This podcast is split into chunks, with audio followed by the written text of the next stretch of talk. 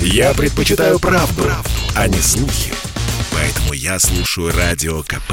И тебе рекомендую состоялась жеребьевка 1-8 финала Лиги чемпионов. Из-за технической ошибки ее проводили дважды.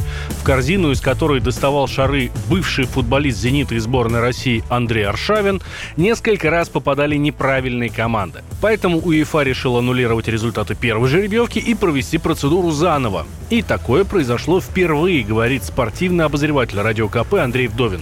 Такого в истории жеребьевки Лиги Чемпионов еще не было. Впервые результаты жеребьевки турнира были аннулированы и пришлось проводить процедуру повторно. Так что Андрей Аршавин, который тащил шарики из корзин, попал в историю самого престижного клубного турнира, пусть таким и необычным способом. Так кто же выиграл от повторной жеребьевки? Так сразу и не скажешь.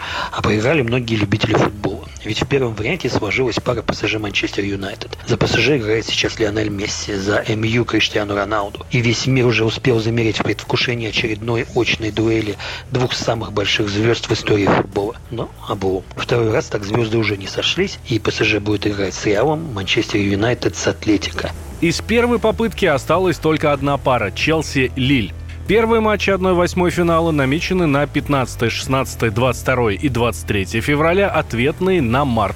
Из российских команд на групповом этапе выступал «Зенит», но он в своем квартете с «Ювентусом», с «Челси» и «Мальмё» занял третье место, так что отправился в 1-16 финала Лиги Европы. Петербургский клуб там сыграет с испанским «Бетисом», комментирует Андрей Вдовин испанский Бетис. Не так, чтобы очень грозный соперник, но и непростой. Матчи состоятся только в феврале. Сейчас же очень сложно решить, кто будет фаворитом в этих встречах. Но ясно одно. «Зениту» точно нужно укреплять состав.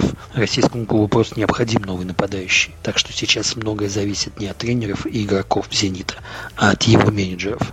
Как они сработают, такими и будут шансы российской команды на выход в 1-8 финал Лиги Европы. Финал Лиги чемпионов нынешнего сезона состоится в Санкт-Петербурге 28 мая. И в нем еще есть шансы поучаствовать действующему победителю турниру Челси. Э, в прошлом году в финале он обыграл Манчестер Сити. Валентин Алфимов, Радио КП.